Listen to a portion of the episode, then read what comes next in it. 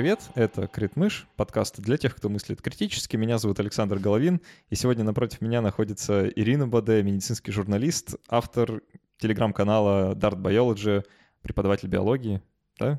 Почти? Чуть-чуть. Чуть-чуть преподаватель биологии. Привет. Привет, Саш. У нас сегодня юбилейный 30-й выпуск. Да, ура, э, аплодисменты за кадром поставлены, наверное, не знаю. И я подумал, что, наверное, нет лучшего человека на роль гостя в юбилейный 30-й выпуск, чем тот, кто был в самом первом выпуске нашего подкаста. А, Ира, спасибо большое, что согласилась прийти еще раз.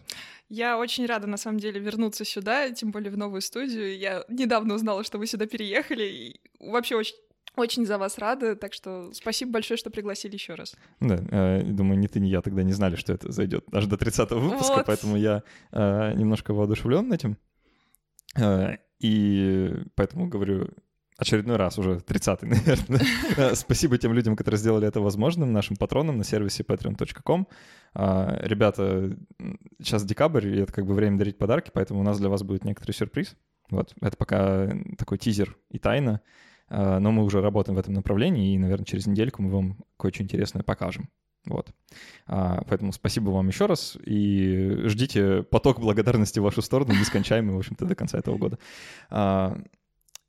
Уважаемые слушатели, если вы хотите как-то приобщиться к производству этого подкаста, то это вообще очень легко сделать по адресу patreon.com slash Там можно послушать дополнительные эпизоды, которые мы после основной части записываем, можно почитать всякое, можно попринимать участие в качестве там, задавателя вопросов. Вот, собственно, что сегодня будет происходить а, вот в дополнительной части, которую мы в конце запишем.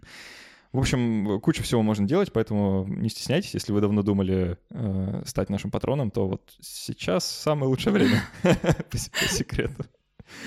Итак, а, мы собрались поговорить о пищевом поведении, о голоде, о, а, как это назвать, э, осознанном питании, что ли, да. Да. А, Знаешь, меня, не- э, мне немножко совестно, что у нас так, так много медицинских тем в последнее время, но мне кажется, знаешь, больше не медицинская даже, а скорее такая бытовая физиология, что ли. Да, я согласна, потому что, мне кажется, пищеварение касается-то каждого, и каждый хоть немножко должен в этом разбираться. Хоть немножко пищеварит, Да, да, надеюсь. да. Ну, если нет, то это очень грустно. Ну да, ну вряд ли люди, которые особо голодны, слушают сейчас наш, наш подкаст. Э, Я просто к тому, что мы не будем, наверное, говорить о болезнях, да, мы Да. будем скорее про норму или то, что принято Ну, ею если считать. придется к слову, то почему бы и нет, я всегда рада. Ага.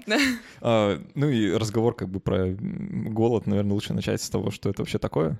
А, голод — это на самом деле очень интересное состояние. У нас есть э, в мозге такое, такая структура, которая улавливает у нас количество питательных веществ в крови, и если внезапно их концентрация начинает понижаться, то эта структура начинает посылать э, сигналы о том, что пора бы подкрепиться, пора что-то делать.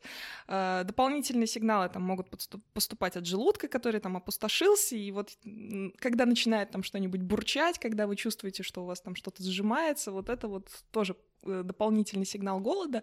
Но есть еще голод э, скрытый, так называемый. Скрытый голод это как, ну, он больше касается беременных женщин, потому что он как-то к ним это более острая проблема для них. Ага. Это когда не хватает определенных эм, витаминов, минералов, при этом э, женщина питается нормально три раза в день, то есть она не испытывает такого вот прям голода, который в привычном понимании, но ей чего-то не хватает, и, допустим, там постоянно всякие производители лекарств, они особенный упор делают на то, что вот скрытый голод, статистика, карты там всякие постят различные, но это на самом деле э, актуальная проблема, хотя э, в большей степени она характерна для развивающихся стран, там мы привыкли про голодающую Африку говорить и так далее, но это на самом деле стереотип, потому что даже в, разви- в развитых странах, там в США, в Германии тоже есть нехватка определенных элементов, и это в первую очередь связано с тем, что, э, как мы современные люди питаемся, как мы вообще подходим к своему питанию. Поэтому ЗОЖ — это как бы вот сл- слежка за калориями и так далее. Это не только удел тех, кто пытается похудеть или там каких-нибудь э, фитнес-блогеров. Это на самом деле, э, мне кажется, обязанность каждого человека перед самим собой, то есть насколько ты Блин. адекватно следишь, да, за своей диетой. А, слушай, вот этот разговор про скрытый голод мне почему-то сразу напоминает э, какие-то старые не знаю, байки про... Типа, если кот ест полиэтилен, то что ему в организме не хватает. Да, и все коллективно приходят к выводу, что мозгов. Да, конечно. Нет, я не про то, что там беременные женщины начинают внезапно кушать мело, это значит, им не хватает кальция. Нет, это изменение пищевого поведения. Я про то, что, например, какой-нибудь дефицит йода, который для нашей страны в том числе характерен, это вообще достаточно серьезная проблема. Вот перед тобой сидит как раз ее представление, потому что у меня гипотереоз, вот, и как бы из-за того, что у меня нехватка йода. Вот. И из-за этого как бы возникают определенные потом проблемы и с остальным метаболизмом в организме. Вот. Это серьезно, это не очень приятно, а если как бы женщина еще собирается в таком состоянии забеременеть, то есть она или планирует беременность, или она сейчас беременна, это может сказаться не только плохо на ней, но и как бы на будущем ребенке. А ну, это логично, уже как да. бы не очень хорошо совсем. А, вот про, про голод, да, это очень важно, что есть как бы две такие компоненты. Да, мы это всегда вот, ну, на таком бытовом уровне ощущаем а, голод там по состоянию э, на, на, там, желудка, условно да. говоря, да, типа заурчало или там, не знаю, а, чувствуется, что там засосало под ложечкой. Я, кстати, да. так и не знаю до сих пор, где эта ложечка. Я тоже не знаю, где эта ложечка. Что это за чувство? Где, где-то вот мне всегда казалось, что где-то под ребрами, где-то в районе печени, вот или наоборот селезенки. У, каждого эта ложечка где-то в разных частях расположена. Я честно до сих пор не могу понять. Э, люди постоянно это говорят, а я ну как-то стесняюсь спросить. Да, я тоже, понимаешь, я пришла на анатомию на первом курсе, я думаю, мне сейчас расскажут, где эта ложечка. Мне рассказали только про солнечное сплетение, я теперь знаю, где оно. Все.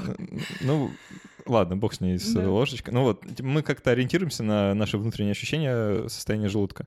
А, и но это же, ну, не все, да, вот есть вторая более важная компонента, что по составу крови действительно есть гипоталамус, который, гипоталамус, правильно? Да, да. Э, этим всем занимается, и вот он там э, фильтрует условно кровь, и так, ага, типа с белками все окей, да. ага, с глюкозой все окей, а вот что-то по жирным кислотам мы как-то не вывозим. Ну, что-то вроде того, да. Э, там есть специальные рецепторы, которые улавливают все эти полезные вещества. И если как, как только у нас э, концентрация этих веществ падает, у нас сразу посылается сигнал э, в остальные структуры мозга, в пищеварительную систему, у нас активируется поисковое вот это вот «я хочу скорее поесть». Встал, пошел к холодильнику, открыл дверь, уставился. Да, есть же специальный центр голода, есть специальный центр насыщения, причем это разные структуры, они друг с другом связаны. Если вы поели, то есть у вас не сразу повышается концентрация питательных веществ в крови, э, должно пройти определенное время. И вот это для нас это как проявляется? Когда вы поели, вроде как вы съели уже весь свой обед, но вы все еще голодны. А потом вы идете заказывать себе еще что-нибудь, и понимая, пока донесете там поднос до стола или там э, тарелку до своего места, где вы едите дома, э, вы понимаете, что, блин, я же не хотел это есть, я, я уже, в меня не влезет уже. И это как раз-таки то самое проявление, вот этот вот временной гэп между тем, как э, вы поели, вы заполнили свой желудок, и концентрация там жиров, белков, углеводов начала повышаться. Вот. Это вот эта вся старая песня, что типа из-за стола нужно вставать голодным. Да. Нет, нет, ребят, я так не могу. Я лучше посижу еще там что-то как-то. Не, не надо вставать из-за стола голодным. Надо просто чуть. Э, у нас, например, ну я я же с Кавказа. У нас как принято? У вас у нас ты вот садишься за стол со всей своей семьей и так далее. Ты сидишь, кушаешь. После того, как вы поели, вы там попили чай, и вы продолжаете сидеть и обсуждать там, допустим, насущные дела какие-то. Вы не встаете сразу это говорит о том, что если вдруг внезапно мне надо будет еще покушать, я всегда смогу добежать до холодильника. Ну, может быть, просто э, у нас как-то сейчас такой, так такой да, темп, что... сейчас очень большой темп, и из-за этого люди не успевают нормально покушать, поэтому какой посидеть за столом, очевидно. Я сама этого уже не придерживаюсь, как я уехала с Кавказа. Иногда только когда домой приезжаю. А, ну и получается, что ну, это, это правда руководство к действию. То есть, да, типа, не не запихивать в себя сразу всю эту добавку, да, потому что... Конечно, конечно. А, особенно если вы, допустим, долго не кушали. То есть это вообще, в принципе, не очень полезно. Если... Долго не есть? Да, долго не есть. Ну, прям откровение. Да, то есть долго не есть — это очень вредно и для желудка, и для состояния организма, и вы начинаете себя чувствовать таким раздражительным, уставшим. Ну, на самом деле, по-разному действует э, голод на людей немножко, но общие какие-то тенденции плохого настроения, они улавливаются в поведении поведении голодного Становишься человека. раздражительным. Да. Вот. Это, кстати, еще к вопросу, почему э, нельзя есть много на ночь. Это не совсем очевидно получается, но э, смотри, если человек ест э, много на ночь, он просыпается с утра не особо голодным. То есть у него там пищеварение половина идет, половина не идет. Вообще есть на ночь не особо полезно тоже, много тем более. Э, он просыпается не особо голодным, он не особо соответственно, хорошо завтракает, а завтрак надо все-таки поддерживать в достаточном количестве, а потом он идет там на учебу, на работу и так далее, и так далее, и, допустим, где-нибудь в час, в два у него обед. И к этому моменту он успевает так хорошо проголодаться, потому что он нормально не позавтракал, и последний нормальный прием пищи у него был аж вчера. Угу. Вот, и, соответственно, к этому моменту он начинает чувствовать себя более голодным и более раздраженным. Поэтому кушать надо все-таки Желательно, конечно, в одно и то же время, но понятное дело, что никто этого правила сейчас придерживаться не будет. Как не получится. Да, не получится просто. Вот, поэтому желательно хотя бы не наедаться на ночь сильно. То есть взяли, положили себе. Это на самом деле очень хорошее правило. Я помню, я когда пыталась перестроить свой рацион, я что делала? Я накладывала себе обычную порцию, а потом бац, половину просто там, ну ладно, не половину, 30%. 30% я э, откидывала обратно, потому что ну, это действительно помогает не наедаться на ночь именно. С обедом так не получается, потому что комплексные обеды в университете, это все это как бы очень приятная вещь. Сложно отказаться? Да, конечно. А, слушай, ну вот я э, вот сейчас на, на своем опыте говорю, да, я некоторое время назад пытался как-то вот следить за своим пищевым поведением, потому что ну, возраст подступает неизбежно, да, и ты да. начинаешь как-то расширяться в неожиданных местах и думаешь, что-то как-то э, что-то идет не так, наверное, надо как-то взять себя в руки и как-то, ну, хотя бы поменьше шоколада жрать. Ой, это вообще большая проблема. Я помню, я когда только поступила в университет, мне казалось, что если я не съем одну шоколадку в день, у меня будет мозг просто болеть от количества впихиваемой информации. Ну, вот да. что-то в этом духе, да. А, и поэтому я, ну, как-то вот пытался и следил за калориями, подсчитывал, да, взвешивал там еду. У меня дома на кухне стоят собственно, специальные весы, чтобы там все это делать. Но, честно говоря, со временем как-то надоедает. Это очень сильно надоедает. Я пыталась себя к этому приучить. У меня есть несколько приложений для записи калорий. На самом деле это очень полезная штука, если человек... Ну, в смысле, я знаю по себе, э, потому что в какое-то время у меня это получалось делать, и это было просто вот, наверное, самое лучшее время, когда я лучше всего себя чувствовала как человек, как организм. Серьезно? А, да. у, меня, а у меня получалось, я себя чувствовал постоянно голодным. Ох. А в зависимости от того, сколько ты калорий себе Вот это вбивал, вопрос, да. а, потому что ну, ну, всякие есть системы расчета, mm-hmm. да, типа сколько тебе надо, в зависимости от твоего там mm-hmm. веса роста а, чего там еще, ну, образ жизни. Основной обмен плюс как бы еще да. то, как ты себя ведешь, ну, вот да. Основной обмен как бы это полторы тысячи, да, правильно? Да. А, то есть, условно говоря, если ты лежишь овощем э, где-нибудь там в палате, то тебе нужно полторы тысячи калорий, чтобы как-то не худеть. Ну, типа того, да. А, понятное дело, что ну, я не могу есть полторы тысячи. Ну, конечно. Ну, в смысле, могу, но мне будет плохо. А, вот, поэтому я целился, ну, вот так вот, примерно, да, если была задача как-то сбросить, я целился примерно в 1902. Ну, в целом это нормально. Просто знаешь, есть одна проблема с подсчетом калорий. Это все немножко от лукавого. Угу, да. Кто оценивает количество калорий? Ну, то есть мы не можем конкретно определить количество углеводов в каждом конкретном кусочке. То есть мы прикидываем так на глазок. И были, короче, исследования, в которых рассказывалось, что люди, которые оценивают калории, они склонны преуменьшать количество калорий, которые они на самом деле съели. Причем на безумное количество процентов, там что-то около два раза. да, периодически бывает и безумное количество. Я всегда на наоборот, стараюсь, там, допустим, я, я прочитала про это исследование, я старалась всегда докинуть, то есть мне кажется, что, ага, здесь 200 калорий, но я напишу 300, чтобы уж прям наверняка. Я тоже да. так делал, но от этого я себя стал, чувствовал еще хуже. Да. Знаешь, э, вот правда, просто есть вот какой-то определенный такой уровень, да, после которого становится совершенно некомфортно существовать. Да. И я реально, я просто все время только об этом и думал, что у меня осталось 300 калорий на день, короче, а я еще не ужинал. Ну, я не знаю, я съем э, перловку какую-нибудь, короче, или, или э, там э, белковым шейком закинусь, да. короче. И все. Э, Знаешь, мне кажется, что если человек начинает себя так некомфортно чувствовать от подсчета калорий, от него лучше отказаться, потому что вот эта невротизация совершенно никому не нужна. То есть это лишний стресс, зачем для организма? Это... Тем более, если он начинает себя чувствовать некомфортно на этом количестве калорий, значит, у тебя э, физическая активность выше, чем ты сам оценивал себя, допустим, или у тебя там основной обмен внезапно повысился, там, я не знаю, что у тебя в организме такое произошло. Стал шире просто. Да, стал шире, например. Поэтому нужно больше. Да, конечно честно, я, да, я сейчас перешел от концепции «я пытаюсь контролировать э, все, что я ем и подсчитываю все калории» до концепции «я пытаюсь принять себя таким, какой я есть». Слушай, бодипозитив э, здоровый такой, это очень даже хорошо. Ну, то есть, очевидно, что нужно следить за тем, что ты ешь и в каких э, количествах ты ешь. С другой стороны, как бы если, скорее всего, если вы мужчина, вы меньше за этим следите, если э, вы не собираетесь беременеть, вы тоже за этим как бы меньше следите. И если у вас нет никаких симптомов, там, жестких каких-то дефицитов, у вас нормально функционирует организм, если вы там довольны своей красотой в зеркале и вы вообще принимаете себя таким, какой вы есть. Это, это, это сейчас ну, э, да. динозавр какой-то вообще, это несуществующий человек, который, э, может, когда-то и был, но давно вымер. Нет, ну серьезно, если у человека нет каких... Ну, как правило, если серьезно так говорить, все вот эти вот э, дефициты всяких веществ, они хорошо проявляются, то есть у них есть определенные симптомы, там, недостаточности и так далее. А, вопрос о том, пить ли витамины мы оставим да, Водовозову, это, это серьезная тема, да. Для Но... другого подкаста. Да, для другого подкаста. Но суть в том, что если какой-то дефицит есть, он проявляется. Если дефицита нет, то как бы он и не проявится, и вы можете даже про него и не узнать. Периодически бывают такие ну, не узнать про его существование. А, периодически бывают такие ситуации, когда у человека еще не дефицит, но уже как бы близко к этому, и симптомов пока еще никаких нет, они проявятся только тогда, когда будет все совсем плохо.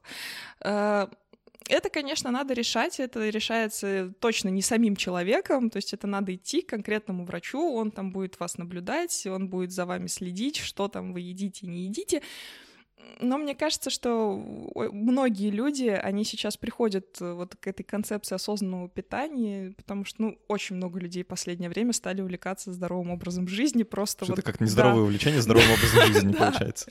Да. А, ну, а я не знаю, вот есть какой-то смысл, например, э, вот в, э, в таком приключении, да, допустим, ты хочешь, ну, как-то адекватнее подойти к вопросу своего питания, своего здоровья, ты хочешь контролировать, что у тебя в организме происходит, поэтому ты пытаешься там как-то распланировать свой рацион, а, при этом опираясь на какие-то физиологические параметры своего собственного организма. То есть, условно говоря, там, не знаю, можно пойти э, сдать полный биохимический анализ крови.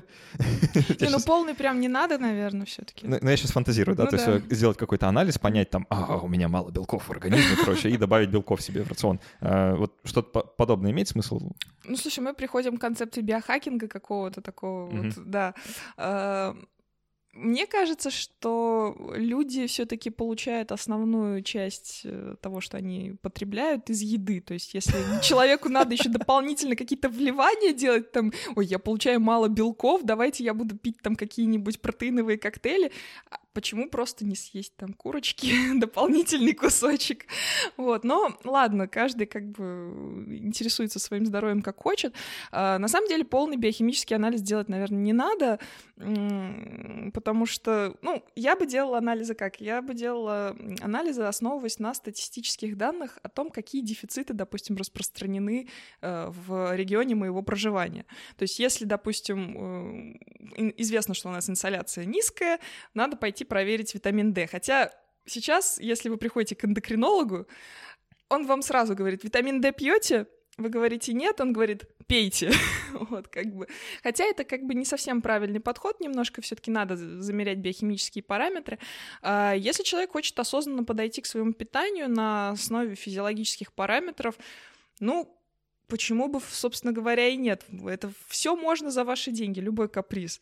Но м- тут надо оценивать действительно финансовые возможности, мне кажется, потому что, ну, Это хороший способ, это прям самый супер правильный способ, но это немножко утопичный способ, А я вот, кажется. И э, плюс ко всему он ведет к тому, что у человека может развиться какая-нибудь ипохондрия, невротизация опять. О боже, у меня там мало белков.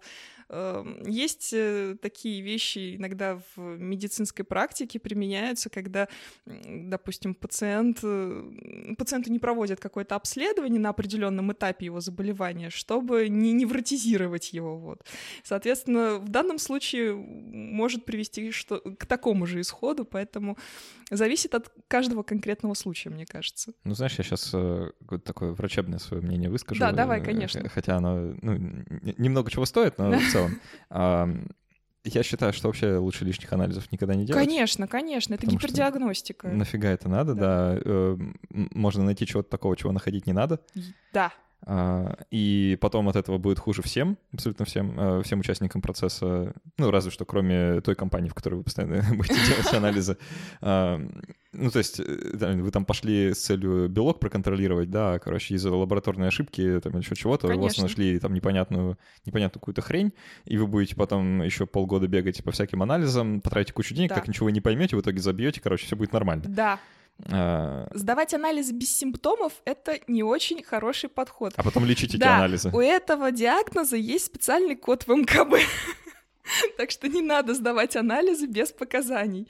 Просто, ну, если, допустим, у человека действительно есть какие-то симптомы, то лучше сначала пойти к врачу, узнать, что там надо ему сдать, и только после этого идти что-то сдавать, потому что гипердиагностика — это всегда плохо. Плюс ко всему, сейчас страшную вещь совсем скажу, все э, клиники, которые проводят платные анализы, обрадуются, все анализы надо смотреть в динамике. Вот, и если у вас там один показатель какой-то в одном анализе, там в пятом, в шестом повысился, вот тогда что-нибудь там... Или, допустим, все анализы замечательные, а в одном анализе у вас что-то там повышено. Это не факт, что у вас там сразу все плохо. Возможно, это, опять же, лабораторная ошибка, возможно, еще что-то. То есть надо в идеале провести еще повторный анализ. Понятное дело, там есть какие-то рутинные анализы, где совершенно это делать нет необходимости. Но вот, например, э, если совсем простой пример привести, тот же общий анализ крови, почему его убирают как бы из программы диспансеризации? Потому что единичный анализ может быть непоказательным. То есть почему у вас тут там лейкоциты, условно говоря, повышены. Может быть, блин, у Три меня пролета вообще... по лестнице Да. прошел, прежде чем сдать кровь, вот и все. Да, и как бы, может, у меня вообще никакой, никакого заболевания нет, а меня там уже начинают лечить, залечивать. Вот, поэтому анализы лишние сдавать не надо никогда. Э, Вообще, знаешь, мне кажется, это вот тот самый случай, когда чем меньше знаешь, тем лучше, потому что, ну, условно говоря, вот если сейчас пофантазировать опять, да, там какой-то киберпанк, э, как мы любим, типа, знаешь, э, какое-нибудь устройство, которое вот постоянно у тебя стоит в организме, там, не знаю, в руке чип, да, и вот он считывает, синхронизирует с твоим айфоном, короче, и передает тебе все физиологические данные, там, о составе крови тебе на телефон, а какая-нибудь программа тебе говорит, о, чувак, а у тебя, короче, что-то кальций по- понизился, давай-ка ты минералочки попьешь, или что-нибудь такое, я не знаю. И мне кажется, что вот по- подобная система, она приведет к тому, что мы что-то сломаем. Да, конечно. Э, Знаешь, э, есть такие устройства сейчас, которые действительно замеряют э, физиологические параметры. В основном это для диабетиков, например, характерно. Э, Но как бы это жизненно важные параметры для конкретных людей. То есть, если э, диабетику вставляют чип, там о- э, этот чип может считывать уровень глюкозы в крови, и это жизненно важно для конкретно этого человека. Если у вас нет сахарного диабета, зачем вам постоянно мерить условную глюкозу в крови? Это совершенно никакой э, информации для вас новой не принесет. Да, мне, мне кажется, даже ну, ну, можно хуже себе сделать, да? Типа Да, там конечно. най- найти пониженную, там, или тебе покажется, что она пониженная, или тебе почему-то вот есть у тебя идея, что у тебя гемоглобин должен быть повыше, чем сейчас, да, и ты, короче, что-нибудь... э, ну, не знаю, что вообще люди будут делать в такой ситуации. Ну, честно, пра- правда, мне кажется, что это просто лишняя инфа, которая нас заставляет как-то суетиться, что-то не то делать. А, Ну, не знаю, не чини, то, что не сломано, да? Организм работает, ну пусть себе работает. Конечно. Это, знаешь, вот есть... э, Я сейчас опять как-то в иммунологию уйду немножко. Есть анализ как бы иммунограмма, да, где там всякие показатели иммунитета, и вот там можно зачастую как бы вообще у всех, наверное, найти какой-нибудь параметр, который отличается от э, так, Конечно. нормы в среднем по больнице, и можно потратить очень много времени, чтобы его лечить, э, а вопрос только, а зачем? Есть Если нет ничего, да. да, он здоров, у него нет симптомов, его это не беспокоит, он бы никогда об этом не узнал, если бы у него чертов анализ, как бы, и зачем это надо делать тогда? Вот, то есть, Хороший ну, вопрос. типа, чилакс, ребят, успокойтесь, что ли, уже. Да. Эм, Ну, а давай все-таки какие-то более реалистичные вещи, которые могут быть действительно, э, ну, полезны в жизни. Вот я человек, там, никогда вообще не думал, вообще ни, ни на секунду не задумывался за все годы, что живу, что я ем и в каких количествах. Вот что мне делать и чего не делать, чтобы как-то, не знаю, поправить положение. А, Ты толстый? Или ты Да, худой? допустим, я считаю себя толстым. А, Ты считаешь себя толстым. А, Тут надо, опять же, провести объективную оценку параметра. Есть такой замечательный индекс массы тела, а, который, на самом деле, от него сейчас все постепенно начинают отказываться, потому что он не совсем показательный для некоторых групп пациентов. Например, для пожилых людей, для людей старческого возраста он вообще как бы может быть Я, я- неприменим. я сейчас, конечно, немножко опасно, возможно, пересказываю какой-то старый миф, но, по-моему, эту штуку вообще для лошадей разрабатывали. Возможно, не знаю. Вот, вот тут я не буду ничего говорить. Э, Но, в общем, индекс массы тела, он не совсем показательный, но, в принципе, если как бы нет других каких-то возможностей, можно, в принципе, ориентироваться и на него, потому что он как бы указан во всяких клинических рекомендациях и так далее. Э, Там можно встретить, если там индекс массы тела больше 25, там, то надо применять там такие-то, такие-то способы терапии. Э, Во-первых, надо объективно оценить, э, есть ли лишний вес. Если есть лишний вес, мешает ли он? То есть, возможно... Лишний ли этот да, лишний вес? Да, лишний ли он. Есть э, замечательная такая э, тема. Э, Возможно, она не до конца подтверждена, не буду тут врать, но были сообщения о протективном эффекте жира, хотя они как бы не, не совсем подтверждаются, но есть такая... протективном Да. физическом смысле, что, Да. типа, амортизирует удары? Ну, не совсем. А, Там было исследование, в котором показывалось, что люди с избыточной массой тела, но без ожирения, то есть это больше 25, но меньше 30 ИМТ, м, ожирение первой степени, оно начинается с 30, насколько я помню. А а норма, она до 24,99. Вот. А, Люди с такой вот избыточной массой тела, они вроде как меньше умирают от сердечно-сосудистых заболеваний. Потом эти данные несколько раз опровергались, несколько раз снова подтверждались. В общем, что-то конкре- конкретики какой-то пока нету. Но, э, скажем так, если этот лишний вес не мешает, то есть если с сердцем все в порядке, если с сосудами все в порядке, то можно, в принципе, и оставить такой же, такую же массу, на мой взгляд. А, Если подходить именно к питанию, то, конечно же, я сейчас скажу совершенно очевидную вещь, надо а, не совсем полностью, конечно, отказываться от фастфуда, но ограничить его потребление. Ограничить потребление шоколада. Подожди, там, а что, что с фастфудом не так? Что с фастфудом не так? Фастфуд очень калорийный, и он как... про- эм, то есть это Вы маленький... говорите, как будто это что-то плохое. Нет, смотри, это маленький объем, Ага, да. и очень много калорий в этом объеме. Он не позволяет, э, то есть у нас же два сигнала идет. У нас один сигнал от э, гипоталамуса, один сигнал от э, желудочно-кишечного тракта, который говорит, знаете, я пустой, как бы, дайте мне что-нибудь поработать. Вот. И, соответственно, мы можем начать себя чувствовать голодными раньше, чем э, чем э, мы действительно станем голодными. Опять же, фастфуд это э, ты же не берешь один бургер, ты берешь там, я беру это, это, это, это, это, еще и это, там еще и сверху как, какой-нибудь колой заливаю и, и думаю, нет, Диетической. диетическое. Да, не Это, это про диетическое. меня. Да. Э, Это действительно большая проблема с фастфудом, именно в этом и заключается. Если человек каждый день ест фастфуд, ну, как минимум, это несбалансированное питание, это из разряда, что со мной будет, если я буду каждый день есть борщ, или там каждый день пить какой-нибудь там напиток вот из этих э, Сойланд или там еще что-нибудь. Ну, как бы, да вроде ничего не будет, но как бы а зачем? Э, Ну, в смысле, до определенного момента как бы ничего не будет. Понятное дело, что в какой-то момент э, ты не додаешь себе тех э, питательных веществ, которые ты бы мог себе дать, если бы ты ел какую-то дополнительную еду. Э, Про фастфуд. Э, Про фастфуд сказала, что он сильно калорийный, что это плохо, что это вредно. Плюс ко всему он, как правило, доступный. Э, 24 на 7. Ты можешь в 3 часа ночи пойти и поесть какой-нибудь гамбургер, и после этого пойти и там в 3.30 уже заснуть. А это не очень полезно. Вот. Доступность еды, она нас на самом деле сильно развращает. О, да. Да. А, фастфуд, э, сладкое. Сладкое почему плохо есть? Потому что, к сожалению, сахар ведет к ожирению. Ожирение ведет к появлению проблем с суставами, сердечно-сосудистой системой, к системному воспалению. Страшные Ну, ну вещи ты прям говорю, совсем да. себя пугаешь, Да. типа, ой, съешь шоколадку, там сразу Не, ну не заболеешь. съешь шоколя- шоколадку, конечно, но если ты ешь шоколадку там каждый день по несколько штук, как у меня было, это не очень хорошо кончится. Вот.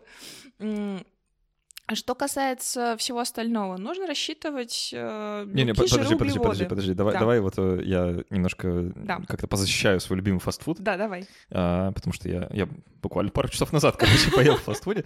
Я тоже ем в фастфуде. Ну вот, да. Совсем от него отказываться не обязательно. Можно пару раз в месяц, там, три раза в месяц есть, раз в неделю, как бы. Ну, или пару раз в день.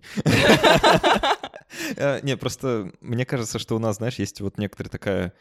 э, Мы привыкли как-то демонизировать, да, вот там, ну и клеймить всякими нехорошими словами фастфуд, типа, знаешь, эм, у людей в головах есть как бы вот такие полезнины и вредины, которые в еде содержатся, как будто бы, да, вот такие Да. вещества есть. Вот есть, значит, э, курочка с гречкой, вот это полезно. А вот, значит, есть э, бургер с курицей, это вредно.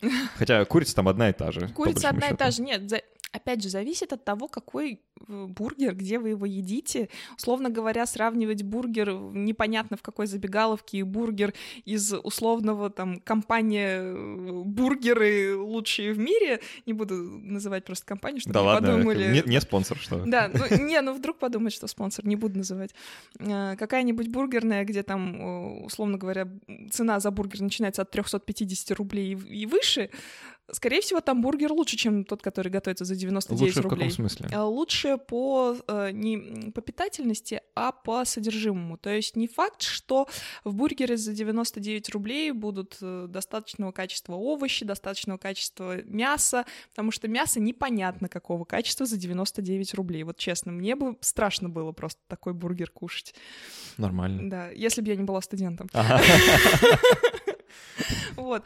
А, Голод пересиливает страх. Да, большая проблема заключается в том, что очень много э, жиров, э, которые вредные, ну, условно говоря, там вредные и полезные. Есть полезные жиры, есть вредные жиры, назовем их так. Мне кажется, это такое, это такое упрощение, просто... Это супер упрощение, просто я пытаюсь не говорить термины. Я понимаю. Но знаешь, это вот у людей, короче, есть э, какая-то такая нездоровая тяга э, ограничить себя в холестерине, например. и- Не, холестерин, он полезный, это вообще лапочка. Я обожаю холестерин. Да. Вот это странно, слушай даже, да, э, просто, ну, когда началась вся вот эта рекламная кампания, да, там, всяких подсолнечных масел, которые, в принципе, по определению холестерина быть не может, но бог с ним. Да. А, И нам кажется теперь, что вот, значит, еще говорят, есть полезный холестерин и вредный холестерин, имея в виду, что вот есть, сейчас, извините, ребят, липопротеины всяких разных Высокой плотностей. плотности и низкой плотности. Да, это, короче, э, те самые транспортеры в крови, в крови, которые занимаются ам, транспортом холестерина туда-сюда. А оказывается, холестерин-то вообще эта штука, из которой мембраны клеток строятся, и, и без него как бы вообще смерть. Да. Э, Если холестерина мало, мембрана дестабилизируется, у нее начинает разрушаться структура, и, в общем, клетки не очень хорошо от того, что у нее холестерина-то нет. Да, Поэтому три, холестерин три очень раза полезен. подумайте, покупая Да. масло без холестерина. Да, да. Не, просто э, вреден не сам холестерин, а вреден излы- излишний холестерин. Это как с глюкозой ситуация. То есть глюкоза сама — это тоже лапочка замечательная, это еда для нашего мозга, для мышц, для всего.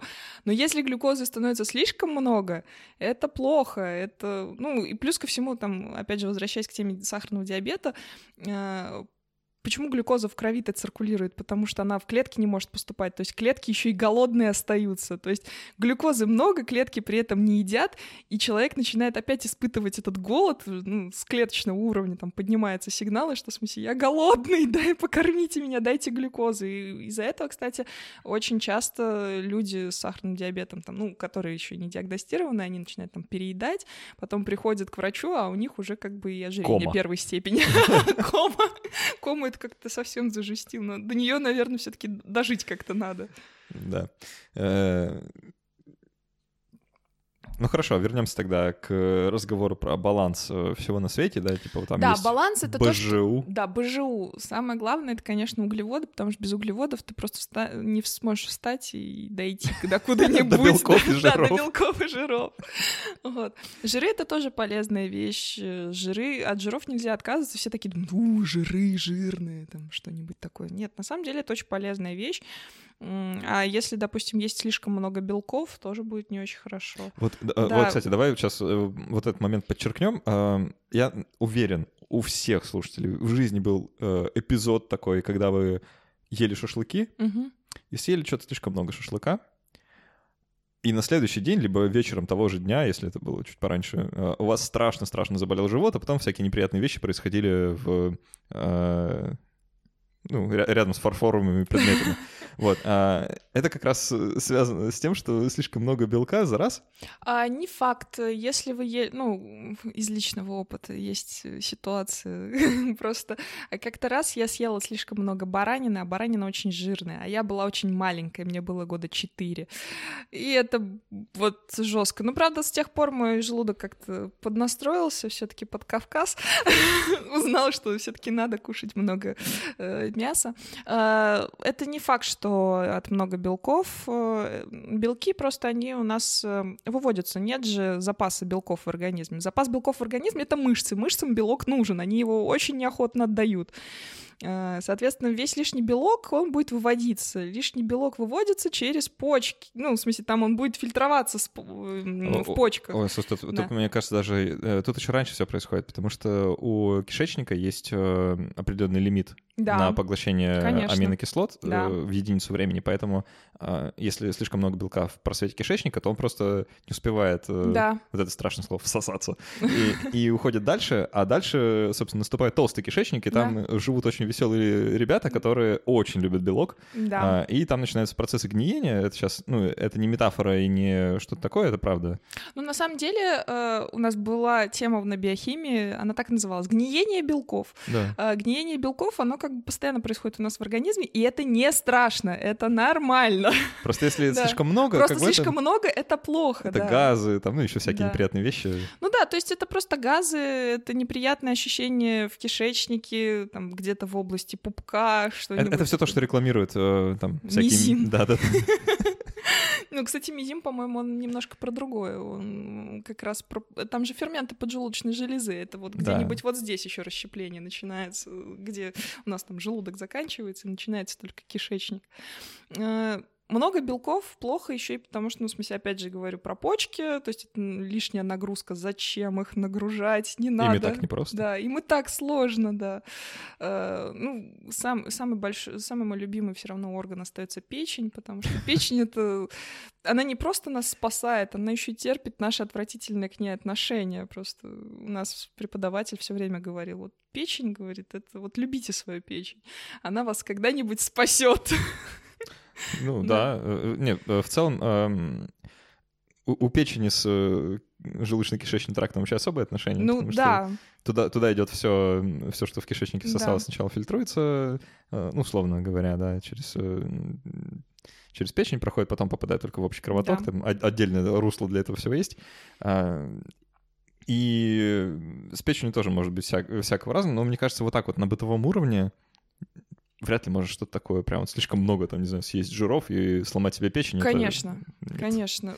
Печень вообще, она очень воспри... невосприимчива к нашему вот такому поведению. Вы начнете чувствовать, что у вас болит печень тогда, когда ей совсем прям После очень 30 лет плохо. алкоголизма, я думаю, Вот да, то. то есть если у вас заболела печень, это срочно надо куда-то ехать, потому что это что-то вообще ненормальное. Ну, то есть она не болит в норме вообще. В печени, кстати, нет э, ре- рецепторов Да. э, для боли. То есть болеть может только капсула печени, то Да. есть э, оболочка. Это только в случае, если она сильно раздута, например, Да. или что-то такое. Поэтому, да, действительно, что-то не то, Да. идите к врачу, Езжайте куда-нибудь, да. Перестаньте слушать подкаст. Да. Займитесь печенью. Углеводы — это основная э, составляющая всего рациона. Ну, сильно ограничивать углеводы не надо, надо просто ограничить э, так называемые быстрые углеводы, простые углеводы, типа там глюкозы и так далее. Э, вопрос о том, насколько эффективен переход с глюкозы на фруктозу и прочие сахарозаменители, это довольно... Ой, слушай, ну ты так, подожди, ты сейчас Ну. фруктозу и другие сахарозаменители в одну Ну, кучу? нет, я имею в виду другие... Простите, пожалуйста, за оговорочку, да. Э, глюкоза, фруктоза — это, понятное дело, это углеводы, а сахарозаменители — это немножко другая вещь, конечно.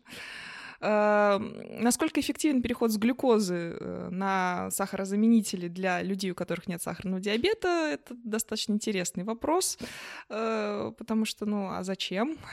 Что вы пытаетесь сделать? Снизить глюкозу в крови меньше трех с половиной, вы умрете.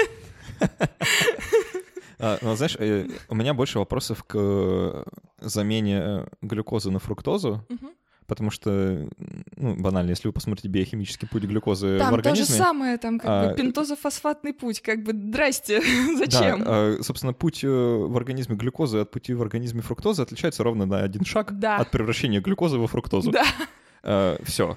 Чем это помогает, я, честно, до сих пор понять не могу. И почему, вот там, знаешь, есть целые отделы там, в продуктовых магазинах там, товара для диабетиков с фруктозой, и почему-то считается, что...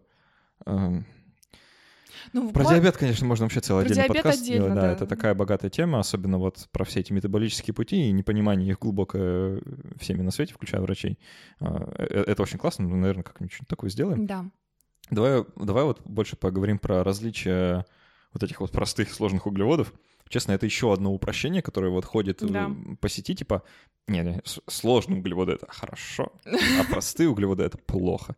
А, Ребят, везде, где есть дихотомия, хорошо и плохо, это сразу вранье. Да. А, В зависимости от того, чего вы пытаетесь сейчас сделать. То есть, если вам срочно надо, допустим, там провести какой-нибудь там марафон, условно говоря, вам надо куда-то добежать, какие сложные углеводы, зачем вам они нужны? Вы их будете расщеплять полтора часа, зачем это надо? Срочно съели какую-нибудь там шоколадку, условно говоря, какой-нибудь батончик, хотя про их полезность тоже можно говорить часами на самом деле. Но зависит от ваших целей, чего вы хотите Не, ну сейчас смотри, добиться. если помогает добиться цели, значит полезно. Да, да, если так Тут рассуждать. в определении пользы все Да. упирается. А почему советуют там каши с утра есть, например? Потому что вот поел кашу, и ты спокойно до обеда дотянешь на этой каше на одной, там, съел тарелку каши, и тебе замечательно. Шу- ка- м, Тарелку каши. Это, э, смотря какой. Смотря какой, конечно, да, А, смотря какой. И опять же, э, с кашами тоже как бы можно перебрать очень легко. Не знаю, я, я большой фанат каш вообще, в принципе, поэтому э, у меня есть такая проблема, что я могу за завтраком столько съесть, что я потом просто до, до вечера э, ничего в себя впихнуть не могу. Э, ну, Это как раз потому, что у тебя сложные углеводы вот так долго расщепляются, поэтому ты и не можешь Ну, там, ну, ничего, там, да. там и попроще вещей-то полно. Да. То есть там и глюкоза, и фруктоза, все Конечно. на свете. Вообще, вот я правильно понимаю, да, сейчас шаг Давай. назад, типа, сложные углеводы, типа там крахмал, Да, короче, какая-нибудь целлюлоза. не Да, знаю, целлюло- хитин, да. Супер сложные углеводы, да. в принципе, нереальные. Да. Э, Если что, целлюлоза и хитин, в общем-то, не, не расщепляются в организме никак. да. э, Слишком, слишком жесткая вещь. Ну, клетчатка тоже вполне себе сложный э, углевод, но он, она как бы не расщепляется у нас тоже. Но она, кстати, очень нужна. Э, Иногда люди, спра- да, она, иногда люди спрашивают, зачем там, типа, есть клетчатку, если она, там, типа, у нас не переваривается. А, во-первых, она хорошо там бактериям делает, создает условия, которые у нас живут в количестве двух килограммов. Э, И плюс ко всему она формирует каловые массы, это очень полезно, если вы хотите их сформировать. Очень аппетитный разговор сейчас. А, Ну да. а, Ну, не знаю, вот почему-то, знаешь, кажется, вот у меня внутреннее какое-то такое ощущение странное, что а, вот там навернуть булочку, Мгм. это типа простых углеводов зафигачить. Она же сладкая. Там же, Ну, допустим. там же целая куча сахара добавлена еще просто Ага. сверху в тесто. То есть если просто тесто, там, условно говоря, какая-нибудь мука, не сладкая, Ну, почему бы и нет, но просто, опять же, туда добавляется масло, туда добавляется еще что-то. Э, есть вообще только булки, это, наверное, не очень хорошо. Но, опять же, зависит от цели, что ты сейчас хочешь сделать. Если у тебя 10 минут перерыва, ты студент, то как бы у тебя других вариантов нету, понятное дело. Вот. Э, если булка сладкая, то тут уже появляется дополнительная глюкоза, и зачем ты ешь свои сложные углеводы, если сверху там поливаешь их глюкозой? Ну, наверное, да. Хотя, ну, не, не знаю, баланс, типа. Ну, баланс, того, да. Другого, а, и сложных, и простых, и тех, что посередине. А, ну, я просто призываю как бы не упрощать, да, Конечно. и не относиться так вообще очень странно. Так, ну, у нас осталась последняя, собственно, самая противоречивая вещь — это жиры. Жиры, да. Э, про них, э, у них, наверное, самая непростая судьба вот из всех этих э, основных элементов От них пытаются избавиться полностью, жиры нельзя есть, вообще ужас какой, А, ну, давай, так давай начнем, журналов. давай начнем с самого очевидного вопроса. А, От жиров жиреют? От жиров нет, жиреют от плохого питания не сбалансированно, от жиров не жиреют. Есть даже целые диеты, которые там чисто на жирах там ограничивают потребление углеводов полностью, это совершенно не сбалансировано, конечно. То есть э, они там ограничивают потребление углеводов, э, едят нормальное количество белков и типа очень много жиров, там, и, ну, жиры с белками вместе как-то там комбинируют. Это очень странная диета, но она даже есть. Вот, то есть жиры — это полезная штука, и от жиров не жиреют, жиреют от неправильного питания. Вот. А, вообще, эм, это, это, знаешь, тоже такой э, физиологический разговор, на самом деле, откуда в организме жир. Да.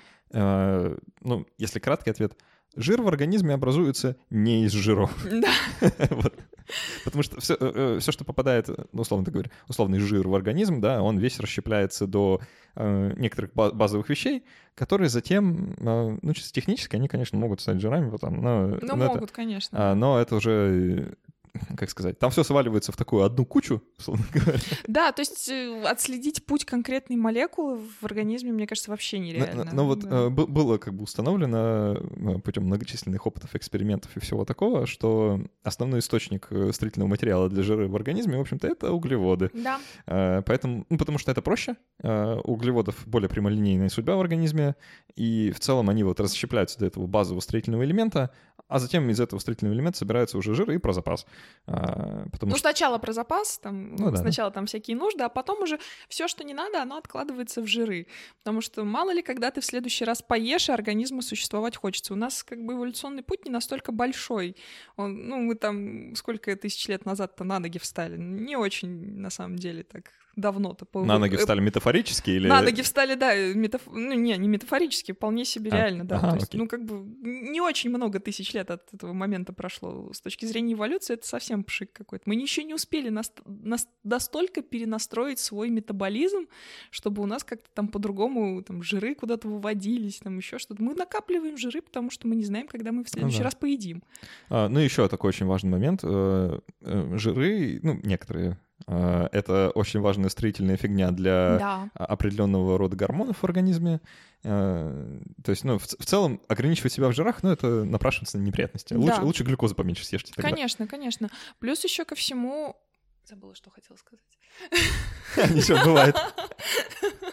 Блин, забыла, что хотела А. Жиры, на самом деле, у них... э, ну, Почему их надо любить? Вот сейчас, да, такая от- ода любви к жирам. А, Жиры — это самое энергоемкое вещество. Вот, я хотела про это. Ага, отлично. Как раз. Да. Э, То есть с одной молекулы глюкозы организм, ну там, в разных ее частях получает... Сколько там молекул э, АТФ, я не помню, 20, что-то там? Нет, 20? там 40, э, 40, ага. 40, но там в килоджоулях же считается. То есть там, на- насколько я помню, с одного грамма жира там порядка 40 килоджоулей, чего-то такое. Там 39 килоджоулей с одного грамма жира.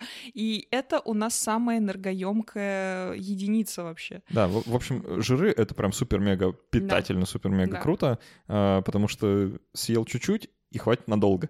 Вот. э, И без постоянной нужды закидываться этой глюкозой несчастной, да, которая э, очень быстро перерабатывается и мало чего оставляет. Да. Вот, поэтому любите жиры, ребят. Любите Макдональдс. Это шутка. А, Хотя Не, Макдональдс тоже, в принципе, вносит свою лепту в жирах, да. А, проблема Макдональдс еще в том, что там же очень много всего вот этого простого. То есть ты очень быстро насыщаешься, но, возможно, ненадолго. Ну, Ненадолго. мы, мы уже не Подумай. будем, да, мы, коснулись, в принципе, этой проблемы. А, ну и осталось... Что там еще у нас в еде есть такое, да, всякие... Витамины. Витамины, минералы. Минералы, да. Знаешь, есть, короче, такой фильм, я постоянно забываю, как он называется, он, короче, про, э, типа, недалекое будущее человечества, когда все внезапно отупели, и, конкретно так причем, да, а, до уровня там э, дебильности имбецилов. И из прошлого, то есть вот как бы из настоящего времени в это будущее попадают двое людей, не самого выдающегося ума, там то ли уборщики, проститутка, то ли что-то такое, я не помню, ну, короче, вот... э, Хороший Да, и набор. они оказываются внезапно самыми умными людьми на планете. А, И там к такой красной линии проходит тема, что люди разучились выращивать еду, потому что они поливают, э, собственно, урожай, ну, и как бы еще не возросший урожай, э, поливают энергетиками. А, Потому что в энергетиках содержатся электролиты, это круто, потому что электролиты нужны. Вот, давай, э, может, как раз под конец подкаста поговорим, что же за электролиты такие нужны, действительно ли они нужны. А, Электролиты, конечно, нужны. Это самые главные электролиты. Ну, блин, сложно сказать на самом деле, какие самые главные электролиты. Но, в общем, Я, я без могу которых- сказать, какие самые главные. как- без которых вы точно жить не сможете. Калий, На- кальций. Калий, калий, кальций, ну и натрий, наверное, все-таки Ну да. чуть-чуть. Причем непонятно, без какого вы умрете быстрее. Да. Да, А Без есть кальция сердце остановится в систолу, по-моему, Да. да, без, без калия в диастолу. Плюс магний, опять же, магний тоже очень нужен. Ну, то есть это такие вот прям супер важные вещи. Почему? Потому что эм, это все-таки заряженные такие частицы, э, и они создают ток. Э, в клетке, Электролиты. Да, электролиты все-таки, да. Э, Они создают электрический ток, а мы все живем на этом электрическом токе.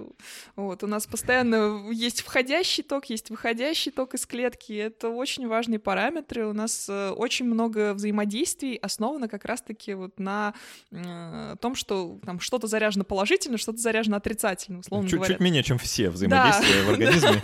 Примерно так и происходит. Да.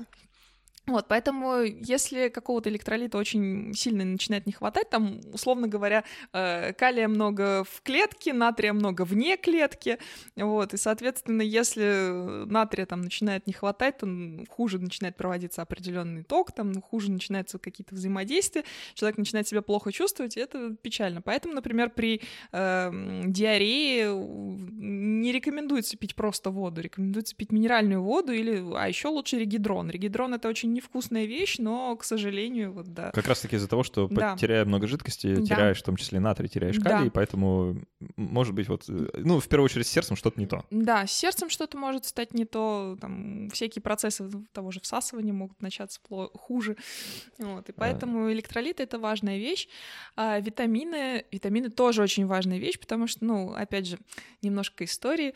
Э, Я, я просто на самом деле очень люблю рассматривать э, всякие термины именно с точки зрения того, как они появились. А, Там, условно говоря, витамины — это витальные, то есть это что-то, что важно для жизни.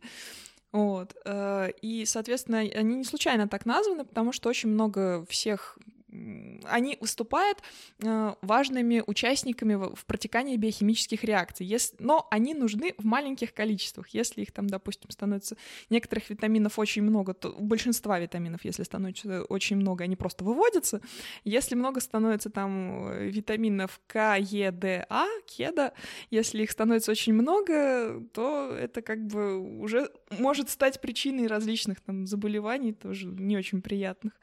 Вот. э, Но большинство витаминов, оно как бы лишнее количество выводится. Просто, опять же, лишняя нагрузка на всякие Да. органы выведения. Но они нужны. То есть, если у вас дефицит этих витаминов, вы почувствуете, вам будет не очень хорошо. Вот. А, Вообще весь разговор вот про все эти другие, как бы, условно говоря, мелкие части пищи, да, Да. а, они мне представляются бессмысленными для человека, который хоть как-то питается, потому что нет вообще никакого смысла смотреть на, там, переворачивать пачку и пытаться вычитать, сколько там кальция в Это этой булочке хлеба, потому что, во-первых, за этим не надо следить, э, вы поймете, если что-то не так, А, во-вторых, э, никогда не будет что-то не так, если вы нормально, ну, хоть как-то нормально питаетесь, да, хоть в каком-то приближении. Да, То есть это настолько глубокий дефицит, что вы реально должны холерой заболеть, чтобы у вас э, конечно. что- что-то не то произошло, вот именно с электролитным балансом, а, про который так сильно переживали вот те самые персонажи из этого самого фильма. То есть, ну, тоже как бы это тот месседж, да, который вот я пытаюсь в подкаст заложить сейчас. Ну, ребят, ну, успокойтесь. Да, во-первых, успокойтесь, во-вторых, э, Любите всего- свой жирок. Да, любите свой жирок. Э, Во всем нужна какая-то вот такая сбалансированность. То есть, если вы питаетесь сбалансированно, если вы там у вас нет жутких перегибов только в борщ или только там, условно говоря, в фастфуд, все будет в порядке. Питайтесь разнообразно. Э, В этом как раз-таки и есть весь смысл. Знаешь, То есть, разнообразное питание сейчас вот в современном мире, вот для меня разнообразное питание, это на этой неделе я зашел в Макдональдс, а на следующей я пойду в Бургер Кинг. Короче, это вот разнообразие, которое мне доступно сейчас. Нет, я имею в виду, конечно, то, что нужно есть, ну, не зацикливаться на какой-то одной конкретной вот любимой еде. Понятное дело, что у всех есть любимый какой-нибудь, э, там, условно говоря, суп или там шашлык или еще Это что-нибудь. что-то шутка национальная. Мне кажется, если у каждого из нас есть любимый суп. Это что-то ненормальное. У Нас, вот, се- серьезно, э, не знаю, французы не поймут, мне кажется. Ну, проблема французов. Наверное. Вот.